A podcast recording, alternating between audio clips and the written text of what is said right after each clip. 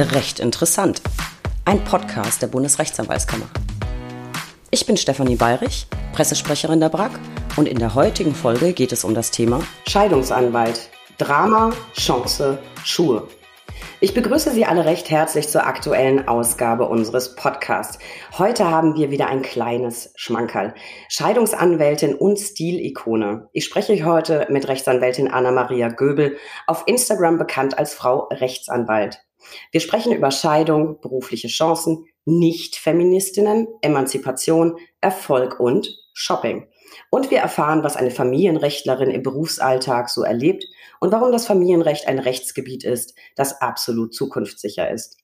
Liebe Anna, ich freue mich riesig, dass du zugeschaltet bist und Zeit hast, ein wenig mit mir zu plaudern. Guten Morgen, liebe Steffi, ich freue mich sehr.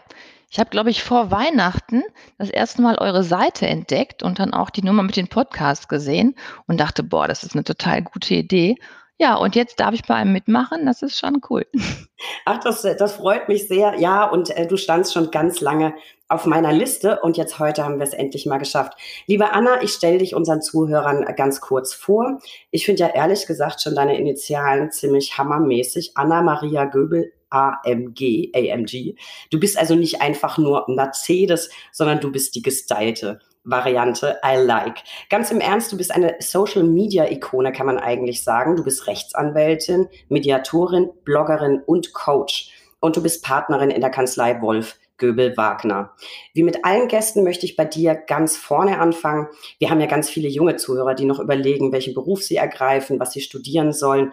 Anna, warum hast du dich für Jura entschieden? Ah ja, ja, erstmal vielen Dank für diese wahnsinnig spannende Ankündigung. Ich fühle mich geschmeichelt. Jura ist einfach toll. Es war eher so eine zufällige Nummer bei mir, wie viele bei vielen anderen Kollegen auch. Ähm, ich war in der Schule immer ganz gut und wusste aber auch nicht so richtig, ob ich eine ultimative Begabung habe. Und ich habe mich eigentlich früher schon nur für Menschen und für Bücher interessiert. Und dann dachte ich erst so, oh, ähm, so Psychologie fand ich gut, so Abgründe und Menschen und so ein bisschen Drama. Ähm, dann habe ich aber irgendwann rausgekriegt, dass man da Mathe für können muss. Das war dann jetzt nicht so ganz meins. Und irgendwann waren meine Eltern auch so ein bisschen die Diskussion da. Die haben jetzt gesagt, du machst jetzt Jura äh, und fertig. Und wenn du es dann nicht gut findest, dann machst du halt danach noch was hinterher. Ähm, und ich glaube, das war ein ganz guter Hinweis. Ich hatte so ein bisschen nachträglich das Gefühl, dass das so ist wie früher bei diesen Heiratsvermittlungen im Mittelalter, dass außenstehende Personen, die ein bisschen älter sind, vielleicht auch andere Sachen in einem sehen als man selber. Das war so echt ein guter Rat. So von außen, go. Das, das scheint der Fall gewesen zu sein. Und Drama, Menschen und Abgründe hast du ja jetzt in deinem Job äh, wahrlich genug. Da kommen wir gleich noch dazu. Anna, war für dich schon während des Studiums klar, dass du dann später mit Jura Anwältin werden willst oder ist diese Entscheidung dann erst später gefallen? Nee, das war dann schon wirklich vom ersten Tag an klar. Ähm, mir war früher mal relativ viel langweilig. Das heißt, ich habe schon im äh, in der Schule so ein Osterferien immer so Praktika gemacht, so Freiwillige. Also ich war eine Woche bei einem Richter, der mich dann netterweise mitgenommen hat. Ich war auch beim Anwalt und da habe ich schon gemerkt, hey, das ist meins. Und ähm, ich fand Richter natürlich auch ganz toll. Die waren viel in der Kantine zum Kaffee trinken, das hat mir gefallen. Und die waren mittags auf dem Tennisplatz. Aber die waren dann doch sehr einsam. So ein, zwei Sitzungstage war einfach zu wenig und ich wollte mehr Mensch und das gibt's halt nur im Anwaltsberuf. Und du müsstest als Richterin natürlich immer schwarz tragen, ähm, was ja dir auch sehr gut steht, aber nicht so ganz deiner Persönlichkeit entspricht. Dazu kommen wir auch später noch. Anna, was spricht aus deiner Sicht dafür, jetzt für alle Interessierten, die zuhören, was spricht aus deiner Sicht dafür, Anwältin zu werden? Ich glaube, dass es da diverse Gründe gibt. Zum einen lernt man, wie Menschen ticken. Also wir sind ja alle Menschen und wir haben ja alle ein soziales Umfeld. Und durch diese tägliche Übung im Umgang mit anderen ähm, erfährt man so die ganze Bandbreite, die, also man lernt für sich selber Sachen oder eignet sich auch andere Sachen an von Menschen. Das finde ich ist grundsätzlich ein Vorteil. Der zweite Punkt ist, dass es irrsinnig vielseitig ist. Also jeder Anwalt kann seine Nische finden und seine Leidenschaft. Wir haben hier zum Beispiel als Feld-, Wald- und Wiesenkanzlei mal irgendwann angefangen und dann kam der erste auf die Idee, oh, IT, ich mag IT-Recht. Dann hat er angefangen, IT-Recht zu lernen, Kurse zu machen. Ähm, ich habe einen Kollegen, der ist einer der Helden im Milchquotenrecht, ja, oder römische Rechtsgeschichte oder Schiffsrecht. Also es gibt wirklich die abgefahrensten Nischen, die man für sich aussuchen kann und auswählen kann. Ähm, und letztendlich, man ist ja nur in dem gut, was man mag. Und da findet jeder was. Also Milch, Milchquotenrecht finde ich jetzt auch extrem spannend. Ähm, auf das Rechtsgebiet wäre ich jetzt auch nicht als erstes gekommen. Du bist ja ähm, eher auf einem anderen Gebiet tätig. Deine Kanzlei ist zu finden unter www.scheidungsstressfrei. Ähm, du bist also Familienrechtlerin. Warum dieses Rechtsgebiet und hast du dich ausschließlich auf Scheidungen spezialisiert oder was machst du so? Also erstmal muss ich hier mit einem Vorteil aufräumen.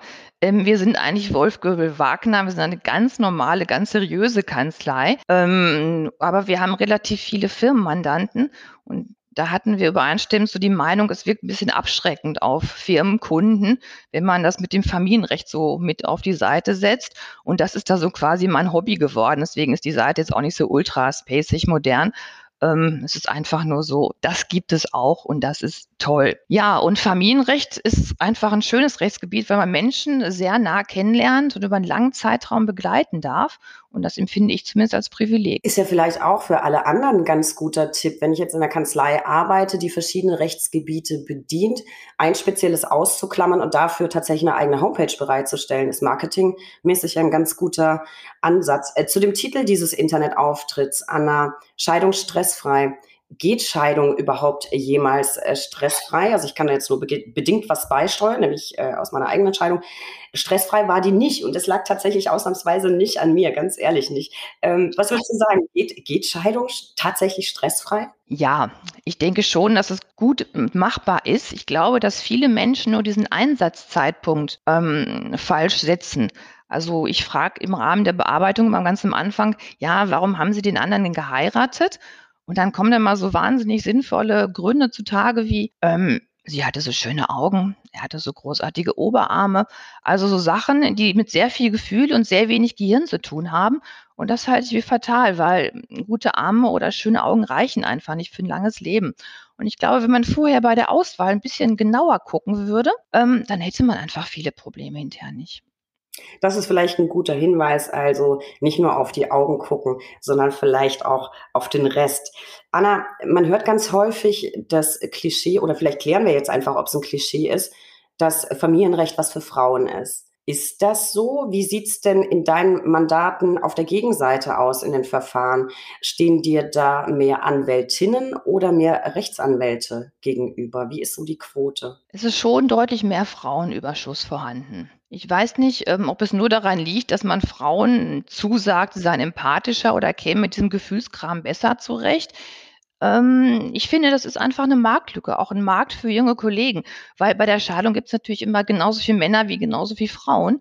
Und natürlich möchten die Männer auch jemanden haben, der den männlichen Standpunkt total versteht ähm, und fühlten sich da vielleicht auch besser aufgehoben, wenn so ein echter Kerl dann ihre Interessen vertritt.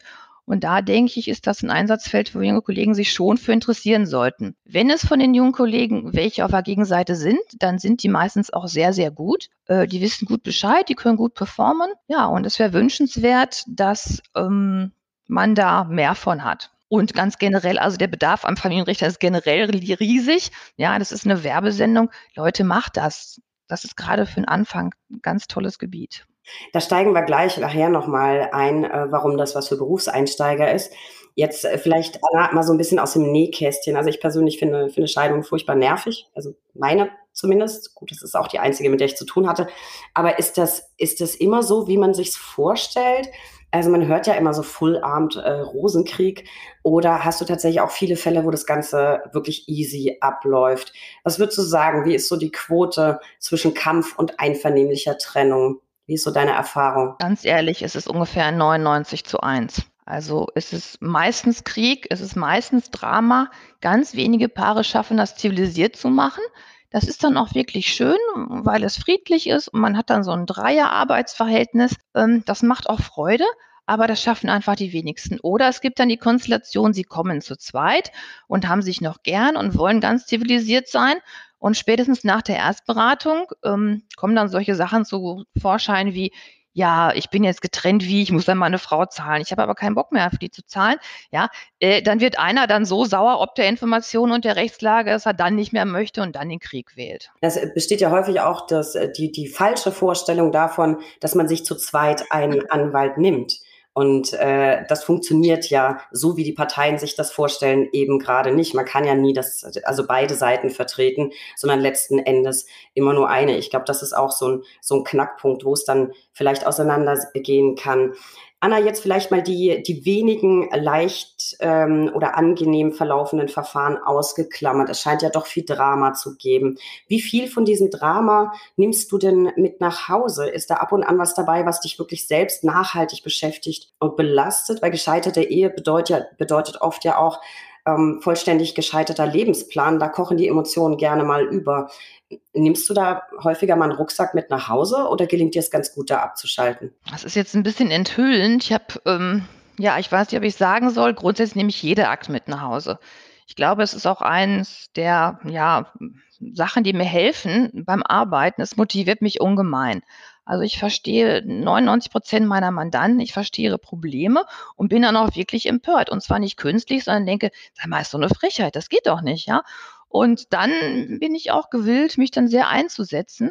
Daher nehme ich das alles mit. Das hat natürlich auch den Vorteil für meinen Mann. Er hat leichtes Spiel.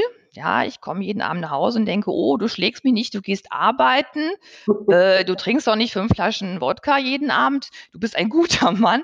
Also das sind natürlich auch so die schönen Seiten. Und eben man tiriert ständig seine Werte aus. Jeden Tag überprüfe ich neu, na, ist das so oder so? Das macht Spaß. Das ist ja sehr schön für deinen Mann, dass der so leicht Bonuspunkte ja. sammeln kann, eigen, eigentlich letztlich nur durch nicht Fehlverhalten. Das ist ja eigentlich schon mal, schon mal ganz gut. Also vielleicht ist dann auch für den, für den Ehemann dein Job ein Traumjob. Anna, glaubst du, äh, diesen Verlauf der Verfahren, ganz unabhängig davon, ob glimpflich oder eben nicht, haben maßgeblich auch die Anwälte in der Hand? Also wir hatten es ja schon davon, dass beim Thema Trennung die Stimmung immer aufgeheizt ist. Äh, kann ich das als Anwalt entschärfen und muss ich das vielleicht sogar? Ja, ich denke, man hat die Verpflichtung. Ähm, es gibt so bestimmte Phasen nach jeder Trennung, das wirst du ja vielleicht selber auch wissen. Also erstmal ist man ganz traurig und ganz verzweifelt und dann braucht man so ein bisschen ähm, aufgefangen werden und irgendwann wird man böse und mutig und wütend und kommt dann so in den Prozess der Umsetzung. Und da ist der Anwalt natürlich schon gehalten, erstmal im Vorfeld ähm, genau zu sagen, was rechtlich geht und was nicht geht. Also ich würde zum Beispiel nie 2,49 Euro für Hustenbonbons einklagen. Das ist mir schon mal angetragen worden. Da müssen halt die Kollegen sagen, nein, so einen Quatsch machen wir jetzt nicht. Ähm, und dann hinterher aber auch sagen, das ist jetzt gut und eben ist es gut für Sie als Mandant, wenn Sie jetzt diesem Ratschlag folgen. Äh, das macht Ihr Leben schön und friedlich. Anna, ich tausche mich ja auch ganz viel mit jungen Kollegen aus oder solchen, die eben gerade dabei sind, äh, Kollegen zu werden. Und da greife ich nochmal was auf, was du vorhin gesagt hast. Man hört von den Berufseinsteigern wirklich extrem selten, ich will im Familienrecht tätig sein. Irgendwie scheint Wirtschaft dann doch mehr en vogue zu sein. Was glaubst du, woran liegt das? Fehlende Information oder ist Familienrecht scheinbar ein nicht so attraktives Rechtsgebiet? Was, was glaubst du, ist das Problem? glaube, die gucken alle zu viele Serien. Also alle gucken natürlich Suits und wie die ganzen anderen Anwaltsserien ähm, lauten, das bringt so ein falsches Wunschbild rüber. Die sehen alle ganz smart aus und haben scharf geschnittene Anzüge und führen an riesigen Tischen wichtige Verhandlungen mit Millionen Mandanten. So ist es ja nicht. Und durch diese Wunschvorstellung wird, glaube ich, so der Fokus auf ein Wirtschaftsgebiet äh, oder auf ein rechtliches Gebiet gelenkt, was ja nicht das alleinige Rechtsgebiet ist, auf dem man Spaß haben kann. Ich glaube auch, dass tatsächlich äh, die Anzahl der Mandate, die da draußen herumschwirren, was Millionendeals angeht, deutlich geringer ist als die Anzahl der Scheidungen, die zu bearbeiten sind. Anna, du selbst brennst ja wirklich für das Familienrecht und du hast es vorhin angedeutet. Du glaubst auch, dass Familienrecht die große Nummer für Berufseinsteiger ist. Vielleicht kannst du das noch ein bisschen mh, hm, präziser ausführen. Warum? Was spricht dafür, sich auf dieses auf dieses Rechtsgebiet äh, zu spezialisieren und zwar gleich als Berufseinsteiger? Das erste Motiv ist ein bisschen egoistisch motiviert. Äh, ganz ehrlich, es ist wie Fernsehen gucken und man kriegt Geld dafür. Ja, die Leute kommen und die bringen dir jeden Tag unfassbar viele neue, tolle Geschichten und die muss man dann bearbeiten und begleiten und hinterher gibt es dann auch wirklich Geld dafür für einen Prozess, den man sonst nirgendwo anders so unterhaltsam hat. Dann ist es natürlich ähm, ein relativ einfaches oder sehr begrenztes Rechtsgebiet. Man kommt ja so aus dem Examen und denkt, oh mein Gott, man braucht für jede Klage gleich drei Tage, weil das alles noch so neu und herausfordernd ist. Beim Familienrecht kommt es mit relativ wenig Wissen am Anfang zurecht. Also man weiß, was eine Trennung ist, man weiß, was eine Scheidung ist und so die Grundrechenarten hat man dann in der Schule schon mal gehabt. Das heißt, mit dem Grundwissen und vielleicht zwei, drei Rechenformeln kommst du relativ weit. Und das ist schon mal grundsätzlich gut. Und eben, es ist ein riesiger Markt, einfach weil der Nachwuchs fehlt. Das glaube ich auch. Und es ist ja immer nicht nur die Scheidung. Da hängen ja unter Umständen gleich noch weitere Folgemandate dran. Welche sind das denn so? Das ist mein Reden. Also man denkt immer, das bringt nichts ein, aber im Familienrecht ist es mindestens aus eins nach fünf. Ja, die kommen mit einer Trennung. Dann hast du einmal Kindesunterhalt, Ehegattenunterhalt.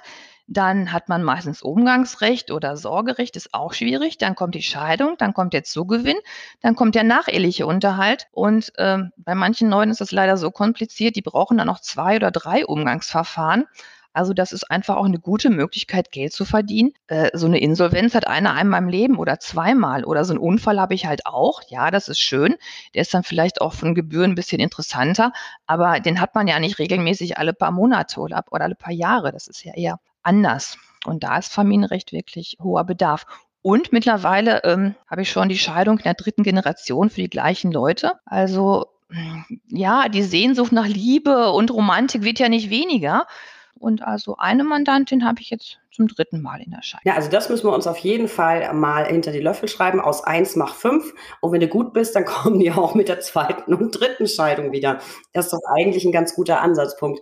Und Anna, vielleicht für alle, die sagen, ja, es interessiert mich grundsätzlich, aber spätestens, wenn es zum Versorgungsausgleich kommt, da habe ich total Panik davor als Anwalt, weil ich verstehe das alles gar nicht. Vielleicht kannst ja, du man, Angst nehmen. Ja, es gibt natürlich viele tolle Fortbildungen dazu. Also erstmal muss man es ja nur auf die Kette kriegen, diesen Frage Fragebogen auszufüllen zusammen mit dem Mandanten und zu kontrollieren, ob es also in Ordnung ist. Das kriegt man in der Regel gut hin. Dann kommen die Ausdrucke. Äh, da gilt es in erster Linie, die auf Vollständigkeit zu überprüfen. Das ist auch nicht so schwierig.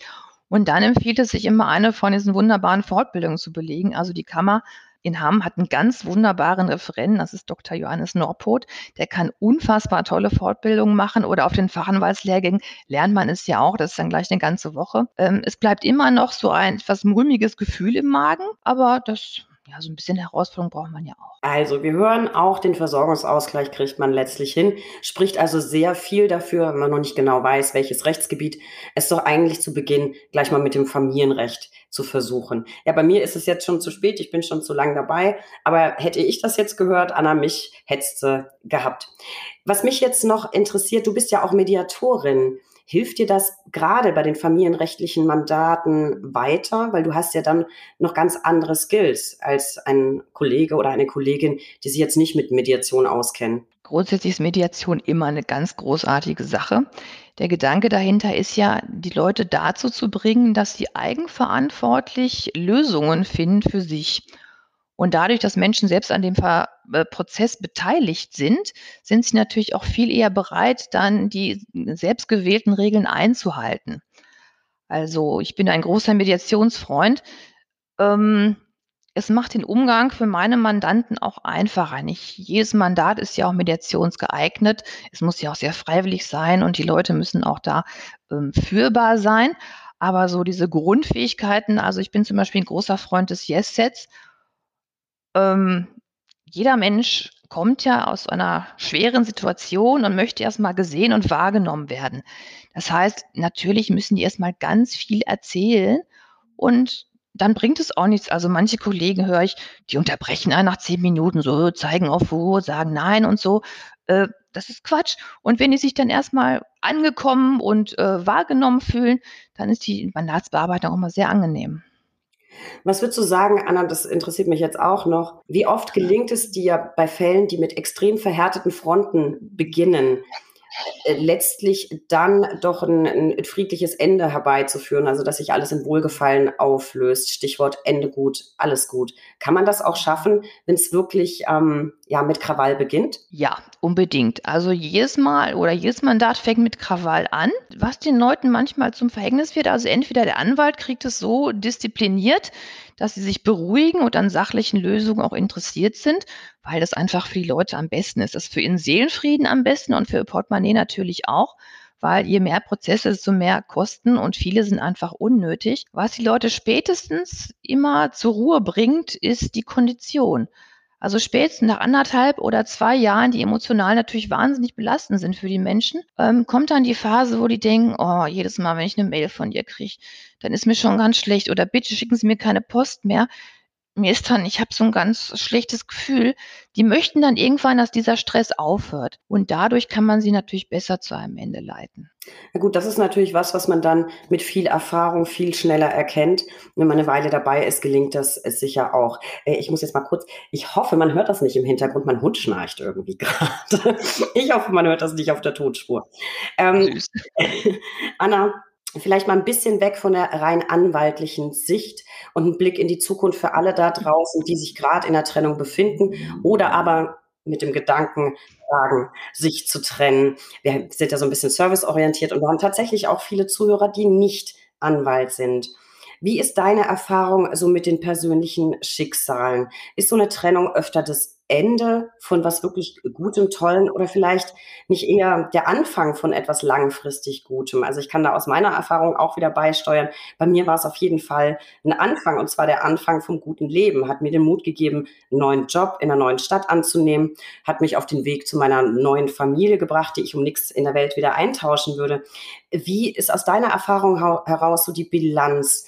Ähm, damit alle da draußen so ein bisschen Mut haben. Muss man Angst vor einer Scheidung haben oder ist die vielleicht eher eine Chance? Ich finde Scheidung unfassbar großartig. Das klingt jetzt ein bisschen abschreckend, aber ich glaube wirklich daran, dass Scheidungen der Beginn immer von was Gutem sind. Das erschließt sich einem schon. Keiner geht jetzt zum Scheidungsanwalt und sagt, oh, ich bin total in Love mit meinem Ehepartner, bei uns zu Hause läuft's Bombe, aber jetzt ist mir langweilig, jetzt komme ich mal und möchte was Neues probieren.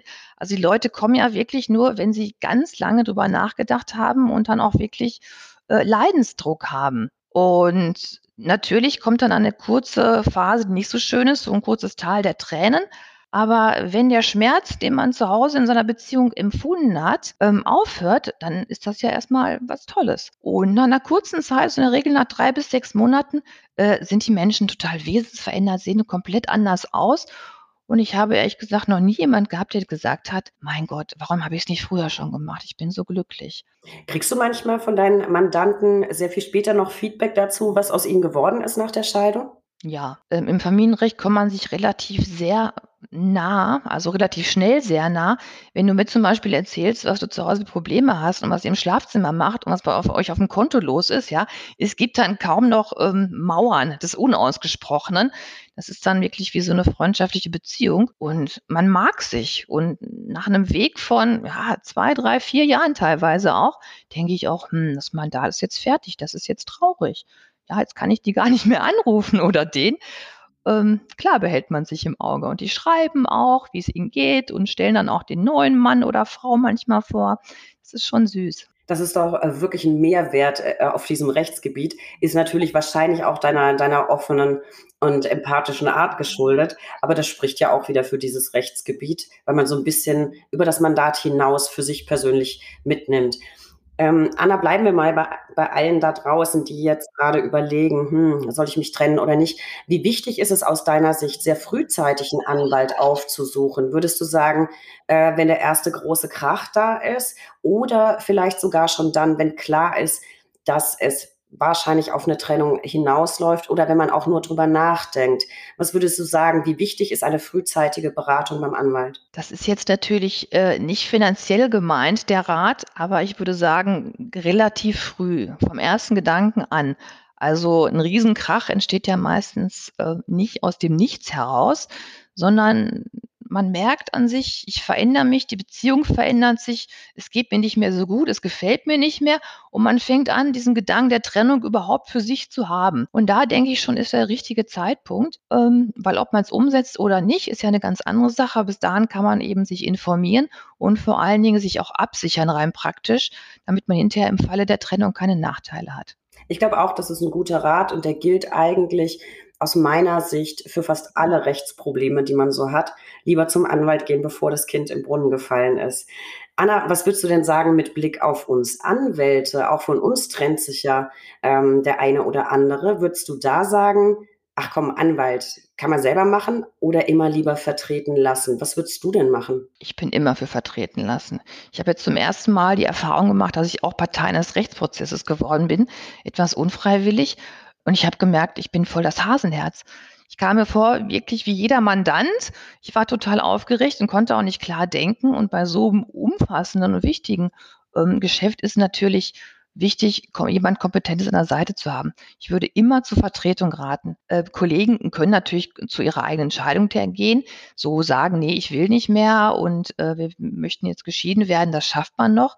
Aber all diese anderen Sachen, da braucht es auch einen zweiten Gesichtspunkt äh, und Blickwinkel, das kriegt man alleine nicht hin. Würde ich auch denken, zumal wenn es gerade Rechtsprobleme sind, die sehr emotional belastet sind, glaube ich, ist es immer gut, eine neutrale, kompeten äh, kompetente Person neben sich zu haben. Ist auch der Rat, den, den ich immer gebe.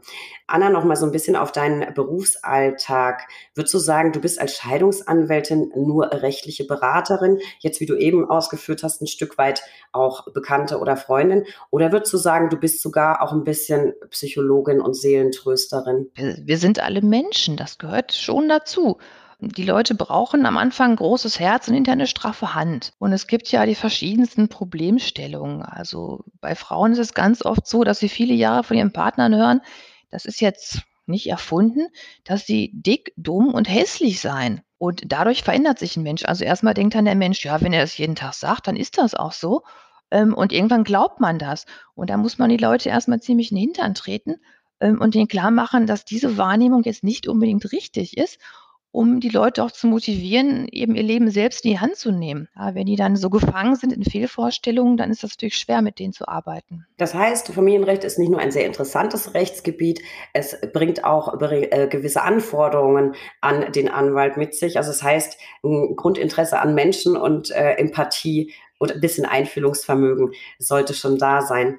Anna, ich würde mich jetzt gern noch mit deiner Internetseite beschäftigen, die da lautet Frau Rechtsanwalt. Da habe ich was gelesen, das möchte ich jetzt gern zitieren. Du schreibst da, nichts ist so bunt wie das Leben. Liebst du auch Menschen und Geschichten? Dann begleite mich auf die Reise durch das Recht und den alltäglichen Wahnsinn von Leben, Liebe, nicht mehr Liebe, auf dem unendlichen Weg durch das Familienrecht. Ich finde, das klingt sehr, sehr spannend. Und du hast auf dieser Seite ja auch einen Blog und berichtest in einer Rubrik ähm, mitten aus dem Leben. Anna, was war das Verrückteste, das dir in deinem Job je passiert ist? Und falls nicht identisch, was war das Schönste? Das Verrückteste kann ich dir gar nicht sagen. Ähm, jedes Mal denke ich, wenn die Leute mit wirklich abgefahrenen Geschichten kommen, das ist so irre, da wäre ich nie drauf gekommen. Es gibt nichts Komischeres. Aber dann kommt der nächste Mann dann mit der nächsten Akte. Also die Vielfalt und Fantasie der Menschen ist unbegrenzt. Was, ja, ohne Worte. Und das Schönste, das habe ich ja so vor zwei, drei Jahren erlebt. Da durfte ich auch einen Kollegen vertreten. Das ist immer ganz spannend. Und es war ein Kollege, der war schon sehr alt zu dem Zeitpunkt. Der war 91 und ich fand ihn früher immer schon, er war groß und er war klug und gut aussehend und charmant und belesen. Und er sagte, er wäre jetzt verliebt mit 91 und er möchte sich jetzt scheiden lassen. Und das fand ich so anrührend da dachte ich, das möchte ich später auch im Leben. Ja gut, vielleicht einfach mit, also ich würde gern mit 91 verliebt sein und dann idealerweise vielleicht in den noch aktuellen Ehemann.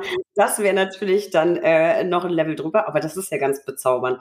Finde ich auch schön und gibt einem ja die Hoffnung, dass man in der Rente vielleicht auch noch was Schönes vor sich hat. Gefällt mir sehr gut. Anna, du gibst ja auch Seminare. Ich finde den Titel Law and Lipstick ganz großartig. Ähm, worum geht es bei diesen Workshops und an wen richten die sich? Es ist eine Erstberatung, eine anwaltliche Erstberatung, etwas anderem gewandt. Also die Hemmschwelle zum Anwalt zu gehen ist immer noch groß, gerade bei Frauen. Da möchte man natürlich auch nicht vor der Anwaltskanzlei am Ort parken, weil dann sehen einen die Leute ja und können ins Grübeln kommen, was tut der da oder was tut die da. Und äh, es war so ein bisschen auch so eine Corona-begleitete Idee. Ein Kollege aus Köln rief mich an und sagte, hey, ich habe eine ganz liebe Freundin und es ist über Lockdown und kannst du nicht mal so aus der Ferne? Und dann dachte ich, ja, der Bedarf ist wirklich da und das hat sich bestätigt. Und eben, es hat so ein paar andere kleine Nebenkomponenten, noch so ein bisschen Mindset ist da drin oder so ein bisschen Empowerment, so hey, ähm, es ist alles gut, guck mal nach vorne. Das ist so das Plus zur anwaltlichen Beratung. Das finde ich eine ganz großartige Idee, nur damit ich mir das vorstellen kann. Also es sind äh, mehrere Personen, also eine begrenzte Personenanzahl. Und im Rahmen eines Workshops erklärst du dann grundlegende Dinge zum Thema Trennung, Scheidung, was man eben so wissen muss. Ähm, zur ein das finde ich ein, ein Nachwuchs zuhören. Das ist eine ganz große Idee, auch marketingtechnisch, weil ich so natürlich an die Leute rankomme und die sich nicht dafür schämen müssen, einen Anwalt aufzusuchen, sondern man ist in einer Gruppe. Das ist ja auch immer ein gewisser Schutz man ist ja dann nicht alleine. Finde ich, finde ich eine super Idee. Ähm, Lipstick-Titel, ähm, da sind wir eigentlich auch schon mitten in dem Thema, dass man mit einer Frau wie dir unbedingt ansprechen muss. Anna, dein Instagram-Account. Ich packe den Zuhörern mal einen Link in die Show Notes. Ich finde, dein Instagram-Account ist eine Wucht. Ähm, da strahlt einem eine starke, stilsichere und kompetente Frau entgegen, die wirklich kluge und nachdenklich stimmende Texte veröffentlicht. Also nicht nur Bilder, sondern schreibst auch immer sehr, sehr lange und wie ich finde, inspirierende Texte dazu. Anna, an wen richtet sich dein Account? An Mandanten, an Kollegen, die das dem Netzwerken? Was ist so ähm, Ziel und Stoßrichtung dieses Accounts?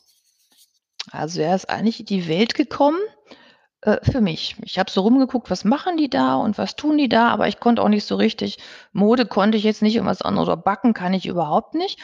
Und da ist mir bewusst geworden, ich muss schreiben, ich liebe Schreiben, ich kann ohne Schreiben nicht sein. Ich schreibe einfach über das Familienrecht. Und dass die Leute da dermaßen drauf abfahren, hätte ich auch nicht mitgerechnet. Das war sehr überraschend. Ja, du hast, du hast unfassbar viele Follower und du hast aber auch wirklich ganz unterschiedliche Themen am Start, immer kombiniert mit sehr, sehr ausdruck, äh, ausdrucksstarken äh, Bildern. Und eine Frage, um die ich natürlich nicht herumkomme, Anna.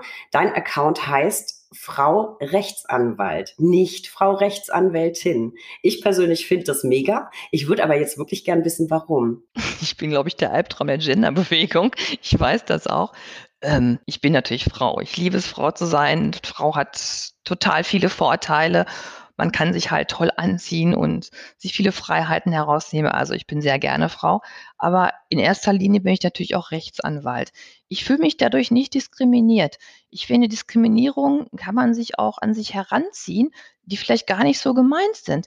Ich finde, bei uns ist es so ähnlich wie bei Ärzten und bei Lehrern steht das Wirken im Vordergrund, ja, der Beruf. Und es geht nicht um uns, sondern es geht um die Menschen und um die Sache und die gilt es halt zu behandeln oder zu bearbeiten. Und daher finde ich den Begriff Anwalt überhaupt also ich finde das schön. Ja, ich bin Anwalt. Punkt. Ich finde das äh, ganz großartig. Ich bin tatsächlich selber auch schon angesprochen worden, weil ich im Podcast ganz oft sage, ohne drüber nachzudenken, ja, ich bin ja auch Anwalt, also ich als Anwalt. Äh, und deswegen ist mir dein Accountname so aufgefallen, weil ich glaube, es trifft auf uns beide zu, wenn jemand sagt, als Rechtsanwalt fühlt man sich automatisch mit angesprochen. Ähm, deswegen ist mir der Accountname so, so aufgefallen. Ich finde das äh, super lässig. Anna, ich muss nochmal äh, deine Seite zitieren.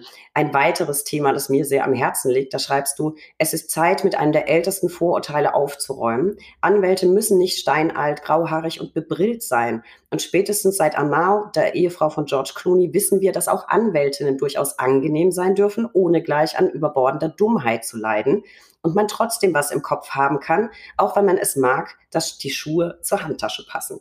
Ich finde das ein ganz großartiges Statement und ich finde es auch gerade gerade wie du dich äh, gibst, großartig, weil du nämlich in keine Schublade passt, finde ich. Und wenn man dich jetzt fragt oder ich mich über dich frage, ist sie Feministin? Würde ich sagen, nee, äh, irgendwie nicht. Emanzipiert, ja, auf jeden Fall. Habe ich das ungefähr getroffen? Ist das so deine Einstellung? Ich bin Feministin, natürlich, bitte dich. Ich bin Juristin und somit auch verpflichtet dem Recht und natürlich auch der Gleichbehandlung von Männern und Frauen und diversen anderen Lebewesen. Also Feministin unbedingt, nur ich finde, es kommt auf die Art und Weise an, wie man dem nachgeht. Man muss sich nicht drei Wochen die Haare nicht waschen und Strickpullover überziehen, um jetzt zu sagen, ich trete ernsthaft für die Rechte der Frauen ein. Also Frauen sind ja die Hälfte der Bevölkerung. Ja, Feminismus eindeutig plus. Finde ich sehr gut. Ähm, jetzt haben wir ein bisschen mehr über dich gelernt. Und ich möchte aber noch ein bisschen tiefer gehen, Anna. Du provozierst ja ganz gern auch so ein bisschen. Ich erinnere mich da ein sehr, sehr schönes Foto auf Instagram. Äh, können alle über die Show Notes sich auch nochmal angucken. Da hast du ein Bikini-Foto gepostet. Ich finde wirklich harmlos, denn du warst äh, komplett im Wasser und es war nichts, aber auch gar nichts zu sehen.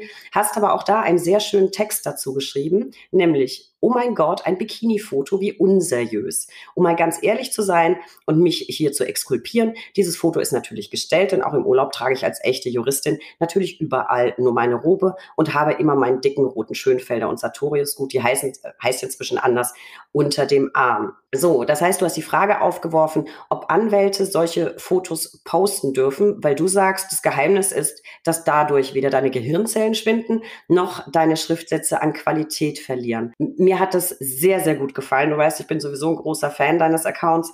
Lass uns mal drüber sprechen. Sind das tatsächlich Vorurteile, mit denen wir heute immer noch kämpfen müssen?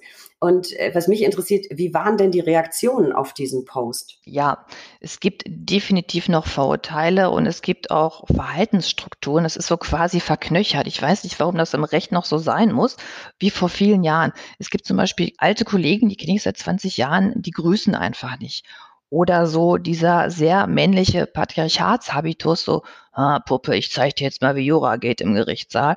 Ja, das gibt es halt ganz häufig noch und da muss man gegen angehen. Und dann ist es eben gepaart so mit dieser sehr traditionellen Erwartungshaltung. Ich denke, da dürfen wir mittlerweile etwas freier sein. Das, das glaube ich auch. Also eigentlich hat sich meine nächste Frage damit erübrigt. Ich äh, stelle sie jetzt aber trotzdem. Glaubst du, es ist an der Zeit, komplett diese Anwaltsstereotypen, die wir haben, loszulassen und Anwälte nicht mehr nur auf das Outfit, sondern vor allem auf die, äh, nach der Kompetenz äh, zu beurteilen. Und ist es nicht vielleicht gerade wichtig, diesen Bedarf zu decken? Denn ich glaube, unterschiedliche Mandanten wollen auch unterschiedliche Anwälte. Würdest du sagen, wir dürfen auch bunt sein? Unbedingt. Ich glaube, es gibt verschiedene Mandantentypen, also unendlich viele und jeder hat natürlich Bedarf äh, für einen Anwalt oder für einen Vertreter, der zu ihm passt. Das heißt, das ist schon sehr sinnvoll, das auch divers zu ähm, gestalten. Ja, das glaube ich. Du sagtest, du, du sagtest auch gerade, Kompetenz ist wichtig. Natürlich, Kompetenz ist das, was im Mittelpunkt stehen sollte. Und manchmal übertreiben die Kollegen das auch. Das war auch ehrlich gesagt der Anlass zu diesem Post. Ähm, ich habe so ein bisschen auf LinkedIn rumgestöbert und da hatte ich das Gefühl, das hat mich auch provoziert, das muss ich zugeben. Alle sind so wahnsinnig wichtig gewesen. Alle standen da so im Anzug mit der Denkerpose und schrieben, hey, ich bin toll und ich kann das und das und das kann ich auch. Das ist doch alles, das soll nicht abgewertet werden. Aber wir sind alle Dienstleister. Und dann dachte ich, hey Leute, ja, der Mandant ist das Wichtige oder der, um den man sich jetzt kümmern soll. Und der muss ja sich sehen und der muss erkennen, dass du in der Lage bist, seine Probleme zu lösen und nicht irgendwie ähm, jemand zu sagen, ich bin toll, ich habe unfassbar viele Kompetenzen. Ähm, da muss man, glaube ich, mehr an den Markt ran. Das glaube ich auch. Und ich nehme es sehr, sehr positiv wahr bei Instagram, dass man immer mal wieder Kollegen sieht, ach, entweder in einem bunten Outfit oder eine Kollegin, die ist Strafverteidigerin, die sieht man mal beim Training mit einer Handelstange oder man sieht mal jemanden beim Yoga. Ich persönlich finde, ich, ich weiß, dass man da unterschiedlicher Meinung sein kann, aber mir macht es die Kollegen menschlicher und die rücken mir ein bisschen näher. Und ich finde es sehr, sehr schön, dass wir äh, so vielfältig sind und so bunt. Und ich begrüße das sehr. Und es hat auch ganz viel, ich habe das schon ein paar Mal im, im Podcast gesagt, ich glaube zuletzt ähm, habe ich mit, mit Christiane Eimers sehr, sehr nett drüber gesprochen. Das hat mein Bild von der Anwaltschaft ein bisschen gerade gerückt. Denn das war ganz ursprünglich, als ich angefangen habe, nicht so richtig positiv. Und inzwischen gibt es so viel tolle, inspirierende Kollegen und Kolleginnen. Ich schätze das äh, sehr. Apropos schätzen, Anna, bleiben wir nochmal bei deinem Account. Ich staune immer über deine Outfits. Die sind immer ganz besonders, immer topmodisch und geschmackvoll, ähm, oft auch recht bunt und gelegentlich, wenn man das so sagen darf, auch ziemlich hot. Ähm, also ich finde es großartig. Ich will aber jetzt wissen, bist du im Anwaltsalltag genauso unterwegs, wie wir dich auf Instagram sehen? Und wie ist das Feedback dazu? Und vor allem unterscheidet sich das Feedback von männlichen Kollegen zu dem von weiblichen Kollegen? Das ist nett. Ich bin eigentlich ein relativ schüchterner und angepasster Mensch. Also gerade im Berufsleben, ich verfüge über einen Fundus von 49 schwarzen Kleidern. Mein Mann lacht immer, wenn ich mir ein neues kaufe. Aber das stimmt. Äh, ich käme jetzt nie auf die Idee, im roten Lack-Mini oder in einer Jogginghose äh, zum Gericht zu gehen. Das tut man einfach nicht. Es ist einfach eine Form von Respekt, auch vernünftig angezogen zu sein und sich vernünftig zu benehmen. Also auch dem Gericht und dem Mandanten und sich selber auch gegenüber. Ähm, also Kleidung schon, bunt, ja, aber halt nie provozierend. Also ein bisschen fröhlich. Man muss die Leute auch abscheren im Familienrecht. Ja, immer nur so aussehen, als ob was mit Oma wäre, ist auch nicht die Lösung. Das stimmt. Und vielleicht, vielleicht muss man einfach auch noch ein bisschen unterscheiden, ob man Gerichtstermin hat oder eben einen Termin bei sich im Büro. Und da finde ich, darf man schon ein bisschen bunt und fröhlich rüberkommen und das tust du. Ähm, ich finde auch, wir dürfen so sein, wie wir sind und ich finde, wir dürfen uns auch wohlfühlen. Und für alle, die deine Outfits auch so toll finden, und jetzt ganz ohne Werbung, würde mich einfach interessieren, wo gehst du einkaufen? Darf ich jetzt die Läden sagen oder wie machen wir das jetzt? Ich weiß gar nicht. Also bestellst du online oder hast du ja. irgendwelche kleinen Geschäfte bei dir vor Ort? Das geht mir jetzt gar nicht so um die Marken, aber kaufst du lokal, also support your local dealer und hast du da so ein paar schicke Geschäfte? Oder gehst du direkt zu den Designern? Ich bin eigentlich ein klassisches Internetopfer. Ich bin relativ viel im Büro und habe leider relativ wenig Zeit, weit wegzufahren in schöne, attraktive Städte, um dort lang rumzubummeln. Das heißt, der Postbote ist schon mein bester Freund. Ich war so einmal im Jahr nach Bielefeld. Da gibt es eine ganz wunderbare Schneiderin. Sie ruft mich an, wenn sie tolle Stoffe hat und dann schickt sie mir die und dann sage ich, oh ja, ich möchte den, den und den und dann macht sie mir so ein Kleid und dann haben wir beide Spaß und freuen uns.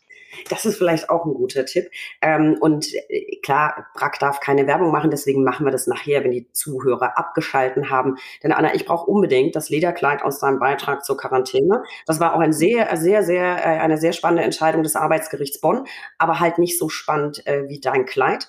Und das Schwarze aus dem Mediations-, Meditationsbeitrag brauche ich auch unbedingt. Das klären wir dann nachher, wenn alle abgeschalten haben. Und apropos Kleider, Anna, da sind wir eigentlich schon bei meiner Lieblingskategorie, den drei Ls. Der Buchstabe L kann für so vieles stehen. Lieblingsverfahren, Lieblingsklamotten, Lieblingsgetränke. Und für dich habe ich die folgenden drei Ls, liebe Anna. Ich wüsste gern dein Lieblingsurteil. Das stimmt natürlich aus dem Familienrecht. Du hast ja mittlerweile wahrscheinlich wie alle Zuhörer auch mitbekommen, dass mir der Mensch sehr am Herzen liegt. Und eine Sache, die den Leuten immer sehr peinlich ist und zum, Familie, äh, zum Verhängnis äh, führt, vermeintlich, ist, dass sie sich auch nach der Trennung noch zu sehr privaten Treffen ohne Kleidung mit ihrem Ex-Partner treffen. Und dann haben die immer furchtbar Angst, dass dadurch das Trennungsjahr äh, unterbrochen werden könnte.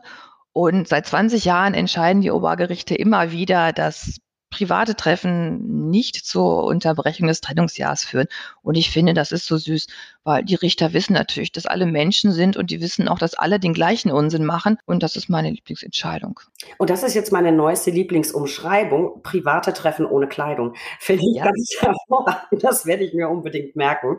Anna, dein Lieblingsbuch? Um aus dem beruflichen Kontext einzunehmen, das ist das Buch Das ähm, Arroganzprinzip von Peter Modler, von Dr. Peter Modler. Der Mann ist studierter Jurist und Theologe und das ist eine ganz herrliche Mischung, gerade für Berufsanfänger. Man kommt in so ein klassisch dominiertes Umfeld, man braucht Habitus und da gelten ganz viele Regeln, von denen ich am Anfang auch viele nicht verstanden habe. Zum Beispiel, wer ist am wichtigsten, wer geht zu wem, wer ruft wen an, wer kriegt den dicksten Wagen und ähm, den nächsten Parkplatz. Das sind einfach so Sachen, die im Berufsleben wichtig sind und die man so als Student oder junger Mensch nicht so parat hat. Und das ist wirklich ein unschätzbares Buch, wo ich immer wieder reingucke. Das kann ich nur allen empfehlen. Das finde ich einen ganz tollen Tipp. Ich kenne das Buch nicht. Äh, ich habe mir es aber gleich mitnotiert. Da werde ich wohl auch mal reinlesen. Es scheint ja so, als könnte man da ein paar Tipps für sich selber rausziehen. Und jetzt, Anna, du bist so ein, so ein fröhlicher, so ein positiver, charismatischer Mensch. Jetzt will ich natürlich dein Lieblingsmotto wissen. Ganz schlicht, just do it. Also ich sage immer zu allem Ja. Ich nehme mal alles mit und ich finde, das ist so ein Garant für ein glückliches Leben. Also möglichst viele Erfahrungen anzuhäufen, auch verschiedener Art. Natürlich auch beim Podcast zu sagen, ja, natürlich, ja, das ist toll. Also immer alles mitnehmen. Ich glaube, das ist aber ganz gut, um den Horizont äh, zu erweitern. Würdest du sagen, das Motto gilt nicht nur für Dinge, die Herausforderungen sind, sondern vielleicht auch für die ein oder andere kleine Dummheit, wo man dann hinterher sagt, na klug war es nicht, aber geil. Also auch da. Just do it. Ganz genau so dann kann ich das unterschreiben. Dann ist es ein Motto, das mir sehr, sehr gut gefällt. Ich habe tatsächlich ähm, sogar im Büro äh, der Brack an meinem Computermonitor eine Postkarte hängen. Da steht wirklich drauf. Klug war es nicht, aber geil. Ähm, ich finde, ab und zu muss man das einfach mal machen. Und ich glaube, auch wenn es um Herausforderungen geht, bringt einen das persönlich immer weiter, wenn man irgendwas angeht, was man sich vielleicht eigentlich nicht traut, von dem man aber denkt, vielleicht wäre es eine gute Erfahrung. Einfach mal machen weil meistens passiert am Ende nichts, sondern man zieht wirklich was Positives für sich raus. Ging mir auch so mit diesem Podcast bei der ersten Folge.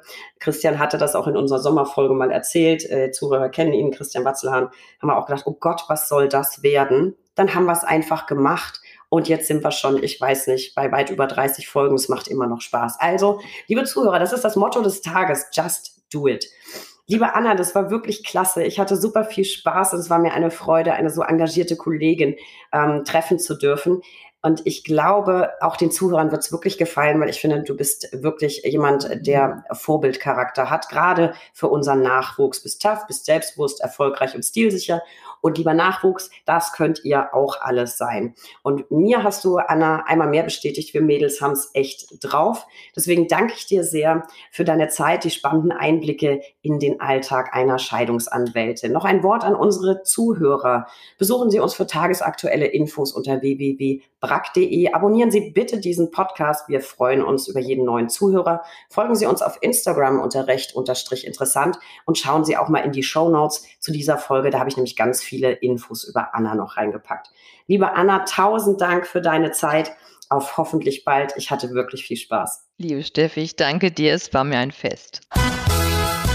Oh, und apropos Fest, beinahe hätte ich es vergessen. Wir haben heute tatsächlich Geburtstag. Genau vor einem Jahr haben wir unsere erste Podcast-Folge veröffentlicht. Inzwischen sind es 40 und wir sind ein Jahr alt. Wir möchten an der Stelle ein herzliches Dankeschön sagen allen Zuhörern. Wir freuen uns so riesig über euren Support, auch auf Instagram. Folgt uns weiter, abonniert uns weiter und bleibt uns treu. Und dann feiern wir nächstes Jahr vielleicht den zweiten Geburtstag. Und es war mir ein Fest, dann greife ich das nochmal auf, dass wir diesen Geburtstag heute mit Anna feiern konnten.